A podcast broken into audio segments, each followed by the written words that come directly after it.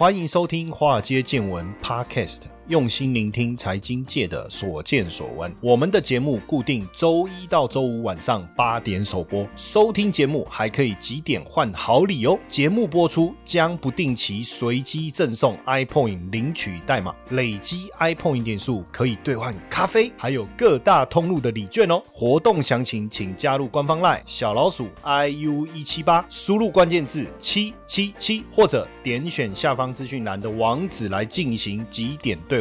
让古怪教授请您喝咖啡拿礼券吧。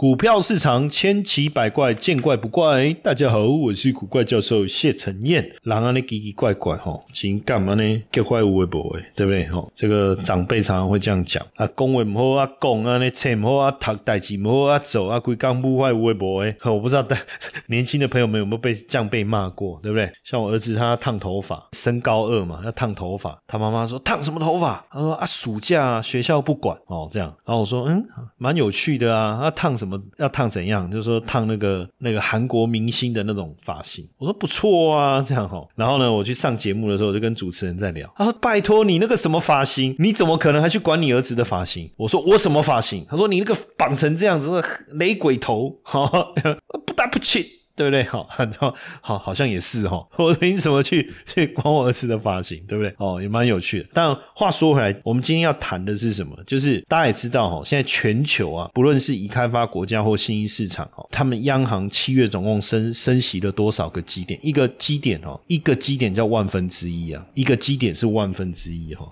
那所以一百个基点就是百分之一，那总共申请升息是十二个一百个基点，所以就百分之十二的意思哦。所以表示这个各国央行呢都强劲的升息，要去抵抗通膨。这个也表示说，全球的这个央行鹰派的作风哦，鹰派的作风确实已经达到巅峰。到今年七月。G ten 当中有五家央行升息三百二十五个基点，升息三百二十五个基点。那有些已开发六月升息的更猛哦，升息的更猛。那甚至新兴市场的央行里面，十八个新兴市场的央行有九个在七月升息了八百五十个基点哦，八百五十个基点。所以为了对抗通膨的飙涨啊，全球已开发国家确实都采取非常激进的升息手段哦，要来抵制这个抑制啊，哦。一压抑这个通膨哦，包含纽西兰的央行七月升息了两码哦，升息了两码，那也是第三度例会升息两码，第三度例会升息两码。那联总会哦，你看它七月升息了三码，这个是三月启动升息循环以来第四次升息了，三月、五月、六月、七月嘛，总共升息四次。那新兴市场呢，遭遇的这个通膨的问题又更严重，所以也面临又更大的一个升息压力哦，又面临更大的升息压力。那基本上。上呢，呃，现在大家都在讲美国升息啦，联总会升息啦，哦，联总会升息，其实这是谈同一件事情，同一件事情。那当然，为什么美国要升息？原因很简单嘛，抑制通货膨胀。因为联总会升息最根本的原因是什么？就是要透过这个打击需求端呢，哦，来抑制通货膨胀的失控，这个是最直接的哈。那你当然你说，可是通货膨胀的发生有分两种啊，一种是供给端的因素，一种是需求端的因素。供给端的因素是什么？就是是需求本身没有改变，但是因为供给的不足导致价格的上涨，那这是供给端的通货膨所造成的通货膨胀。那需求端所造成的通货膨胀是什么意思呢？就是供给是正常的，但是需求需求面突然攀升了，导致供不应求。所以同样是供不应求导致通货膨胀嘛？那到底是供给突然之间的减少，还是需求突然之间的增加？那但是不管这两件事情到底谁先谁后，反正。供不应求，我就升息去压抑你的通膨，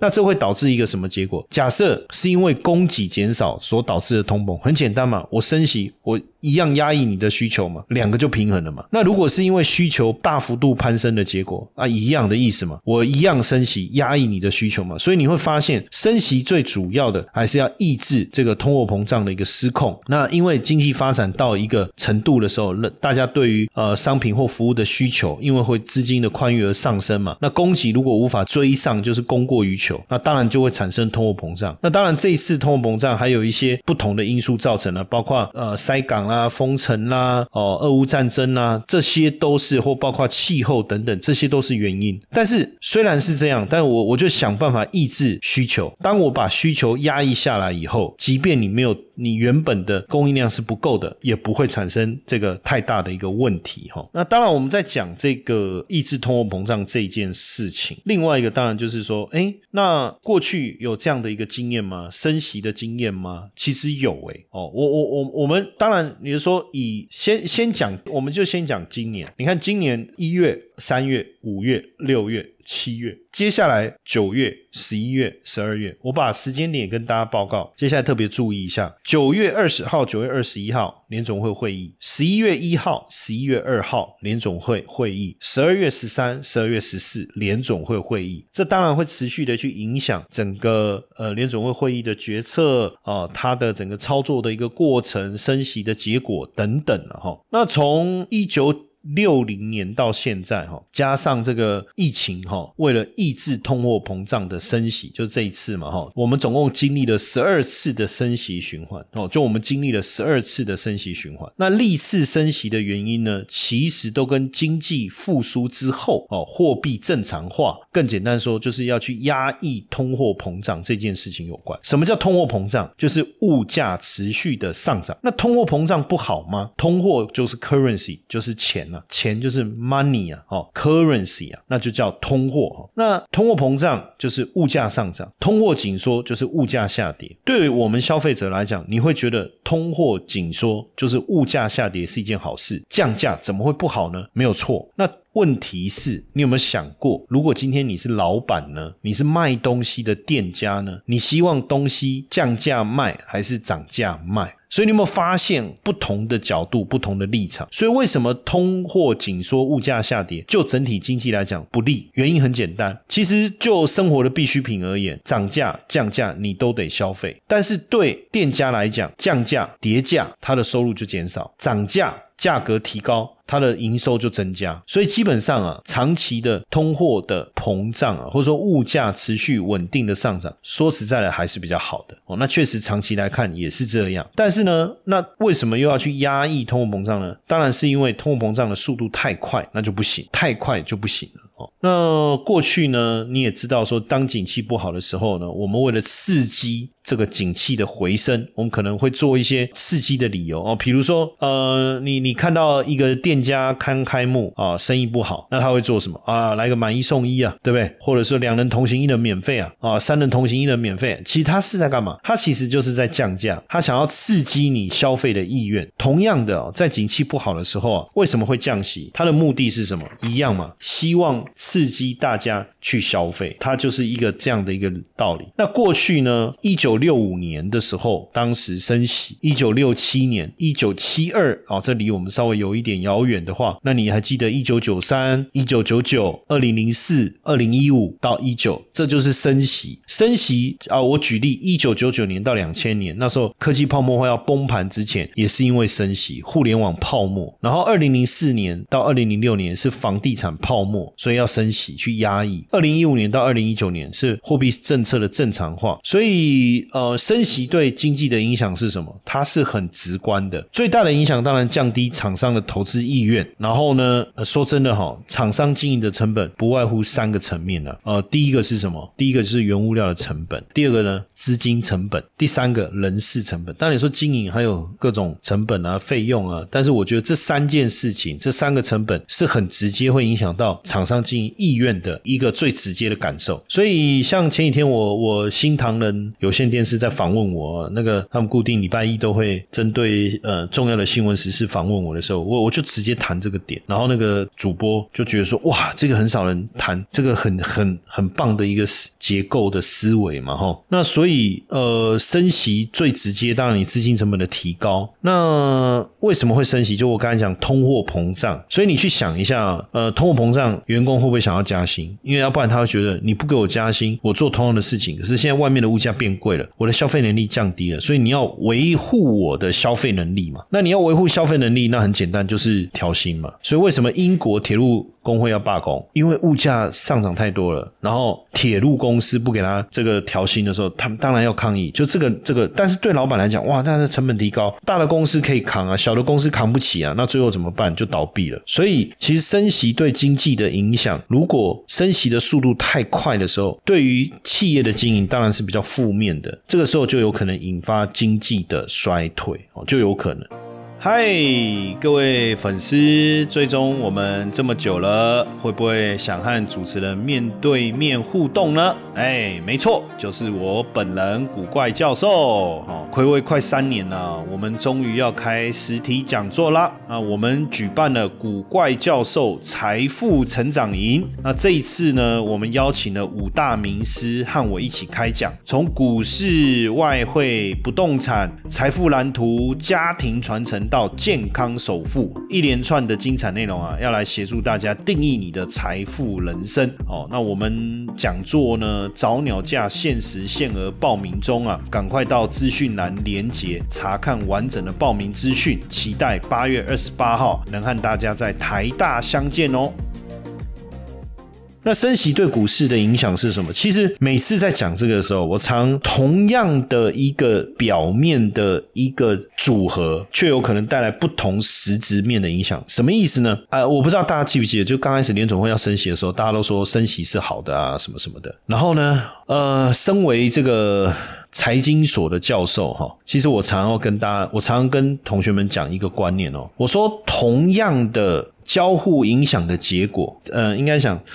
同样的因素，同样的因子发生了，影响的结果不一定会一致。为什么？因为这中间有一些新的变数加进来，所以你不能说升息一定对股市有利。为什么？因为我们可能参考过去升息，哎，股市都涨啊。为什么这一次？如果大家有长期在 follow 我的节目，为什么这一次？其实早在今年年初，很多人认为升息是好是好，对股市是有利的。那时候。台股一万六、一万七、一万八在攻的时候，我就讲说不对。我说美国股市呢，去年那时候大家哇一片热嘛，就说啊之后要升息，不用怕哦，短线的下跌是为了未来更长期的上扬。我很不以为然，为什么？因为。升息是有利股市还是不利股市？你要看升息背后的原因是什么？而不是说通货膨胀吗？可是你有没有想过，这一次在升息之前，股市早就已经大涨了，然后接着这中间开始有很多的因素导致这个通货膨胀快速的攀升，所以你现在的这个升息会给股市带来很大的压力。那我问你哦，下一次我跟你讲啊，大家一定都会拿这一次升息的例子出来讲了，然后就会说什么啊，升息对股市不好了。你看那个二零二二年升息，股市不是跌得乱七八糟吗？对不对？可是各位，二零零四年到二零零六年，总共升息了四百二十五个 BP 哦，升息了四百二十个 BP。你知道当时股市是涨还跌？股市是涨的，涨到二零零七年、二零零八年才崩嘛，对不对？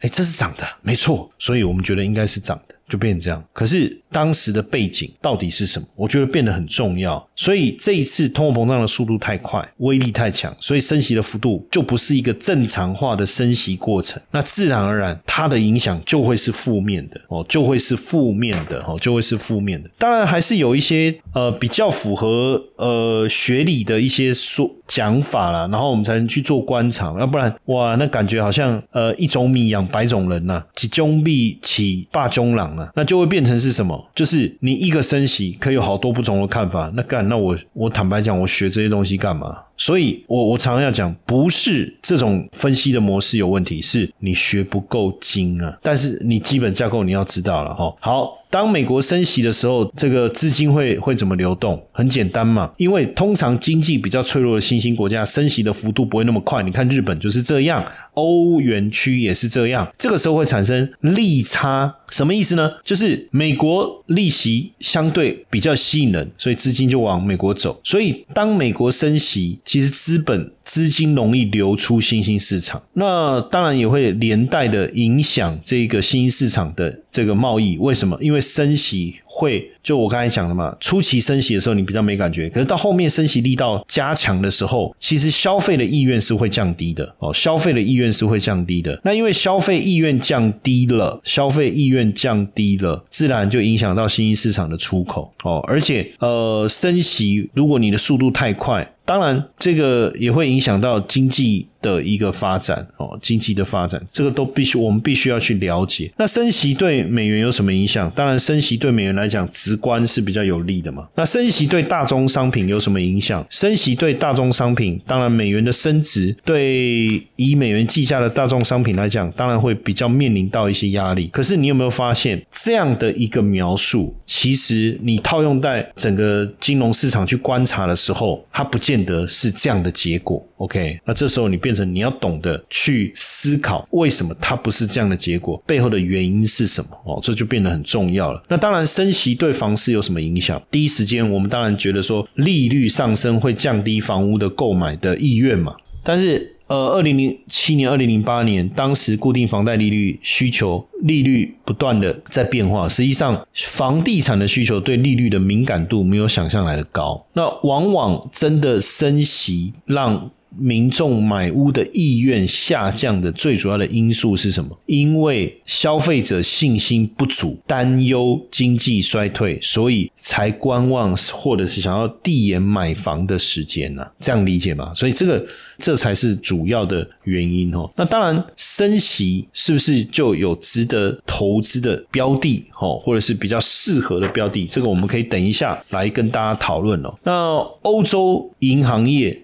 哦，这十几年来一直都是低利率，所以当升息的趋势来临的时候，应该是对银行业来讲是是比较有利的，对不对？因为在利率上升的环境下，对银行业来讲当然是有好处，但是对消费跟企业界财务来讲，当然会比较有压力，哦，会比较有压力。那如果升息的话，对于放款金额比较庞大的银行一定是受益的，比如说汇丰银行，它在全球拥有七千亿美元的存。存款余额哦，所以放款利率啊，哈，只要提高一个百分点，那它一年的 NII 哦就会额外增加五十亿美金哦，所以利率上升基本上对银行的业务是比较有帮助，这也确实哈，确实。当然，当然就是说，呃，增加的利利差的收入会不会在某些层面？哦，被反噬掉哈。那我觉得还是要去了解，就是说，就整体银行来讲，哦，就整体银行来讲，在升息环境下，怎么样是有利，什么样是不利？到底真正对他们有利的原因是什么？哈，我觉得就要呃有比较好的这个了解哈。那当然，对投资人来讲，很多人是特别喜欢金融股，但这一波金融股好像又没有受惠升息，反而这个持续升息的过程中，金融股因为就是因为我们的金融股哈，底下都有保险公司嘛。那保险公司呢，投资的债券，投资的股票，结果股市跌，投资部位赔钱。然后投资的债券，值利率上扬，是债券的价格下跌，所以表面上持有债券。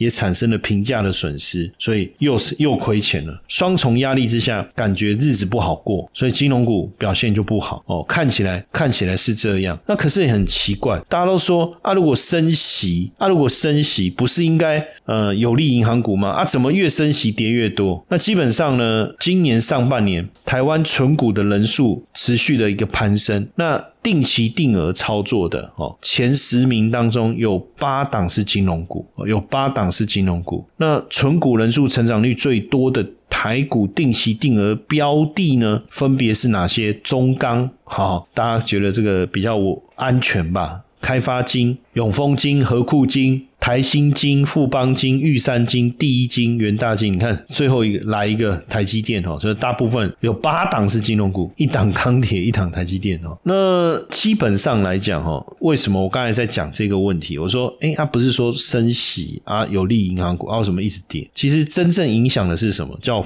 实质负利率，实质利率啊，什么意思呢？实质利率等于名目利率。减掉通货膨胀率，名目利率就是你在银行拿到的这个，比如说定存利息好了。那实质利率是什么？就是你一定要计算的，就是你在黑板上看到的那个利率就是名目利率。所以你要知道实质利率，你要怎么知道？你就要计算，你就是要算哦，你就是要计算。那基本上呢，这个如果过去实质利率，因为过去是常态性的负利率哦，常态性的负利率，因为低利率的环境就导致了这样的一个结果。所以呢，升息。息的环境当然会影响到实质利率，所以如果升息的速度快过通膨的速度，那实质利率就有可能由负转正。所以基本上对银行业务来讲，真的要有利的其实是实质利率。那未来我们在看升息的速度确实有加快，通膨在持续增温的力道也稍微减弱了，所以实质利率、实质负利率收敛，或者是说实质利率转正。好，那如果真的转正，那不得了了嘛，对不对？那这，所以我们刚才在讲的这些，基本上一定在这样的一个情况下，一定是对金融股就会真的有利哈。所以，当然，如果你要投金融股，我常常在讲，那为什么不直接投 ETF？因为金融股基本上大同小异，可是全部都都投金融股，也也也不见得怎么讲，也也不见得真的好，对不对？因为你等于虽然你买你买了不同的金融股，但是你投的就是金融业，所以。我觉得可能要更广泛的去思考，就是到底会受惠升实质利率这个收敛，或是由负转正，到底什么比较适合嘛？那像呃我们在讲这种投资的时候，最常谈的就是巴菲特嘛。那巴菲特也会去投资这个银行啊、券商啊。但是我常常在想说，哎，那我可不可以去投资交易所？你知道，其实，在台湾哦，我们交易所就是赚那个交易量 turnover 的手续费嘛。所以量能不够，这个部分的收入就一定会受限。可是其实，在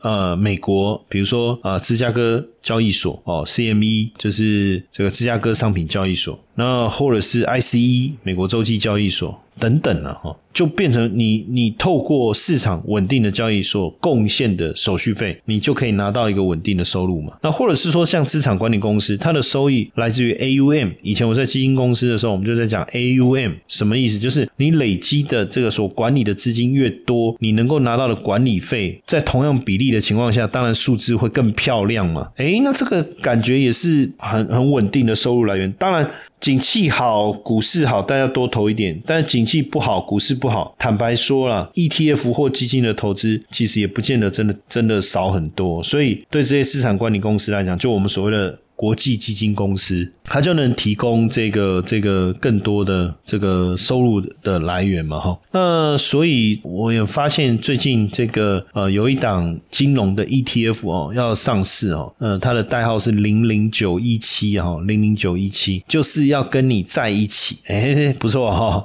那基本上呢，这个 ETF 是什么时候募集？我看一下，八月十号到八月十二号了哈。那它的股票涵盖五个国。家哦，美国、英国、法国、德国、香港，看啊竟然没有台湾，所以等于是全部投资海外的金融股。因为坦白讲呢，你要买台湾的金融股，也不用买 ETF 啊，现在更急啊，对吧？看来送，就敢背来啃啊！我说啊，看到几个送，他就看一样要变啊。其实我觉得台湾的银行股、金融股差异真的不太大，所以我我每次都跟大家讲，如果你要我选金融股，我怎么选？我说高值利率、低股价净值比，就这两个事情都在一起，最漂亮的那一只就是我想要的那一只，就这样子而已。但是投资海外，就当然就呃，金融能够参与的范围，我们也希望越广越好嘛，对不对？哦，所以。在这当中，我我其实觉得稳赚不赔的是什么？就是交易所。当然，我不要用亏交跟这种角度，这个是不对的嘛。因为投资本来就是会透过各种层面去做一些分析，然后做中长期的拥有，跟我们讲。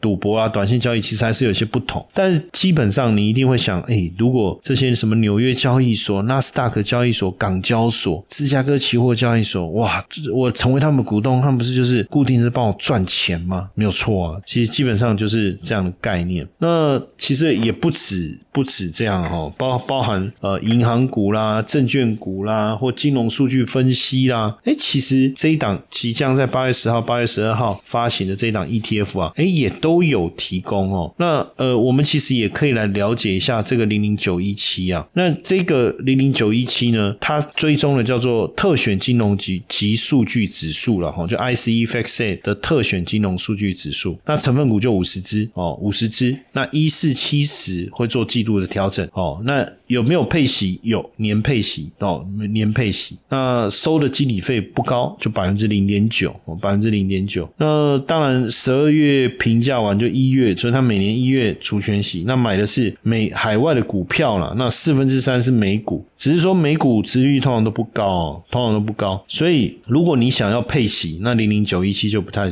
比较不适合。那那这样子到底买这一档的目的是什么？当然参与一个绝佳的这个产业发展的机会嘛。就像我刚才讲的啊，实质负利率收敛或实质负利率转正，这个对金融股来讲都很有帮助。那你说选台湾的金融股会？当然可以啊，但是如果你想要有更中长期哦，或是更有利的一个参与的话，海外的金融股也不错啊。那你说你要怎么看怎么选，没关系，就透过 ETF 来帮你筛选哦。所以呃，相关的我也有整理一些简单的这个书面资料啊。大家如果有兴趣想要多学习一点，比如说呃，我们刚才讲到全球央行升息这件事情哦，然后比如说我们刚才有讲到高利率怎么帮助美国的银行营收的成长，包括利升息哦，为什么可以这个？扩大金融股的利差哦，还有我们刚才讲到了这个特选金融这个 ETF 哦，那 L 既然。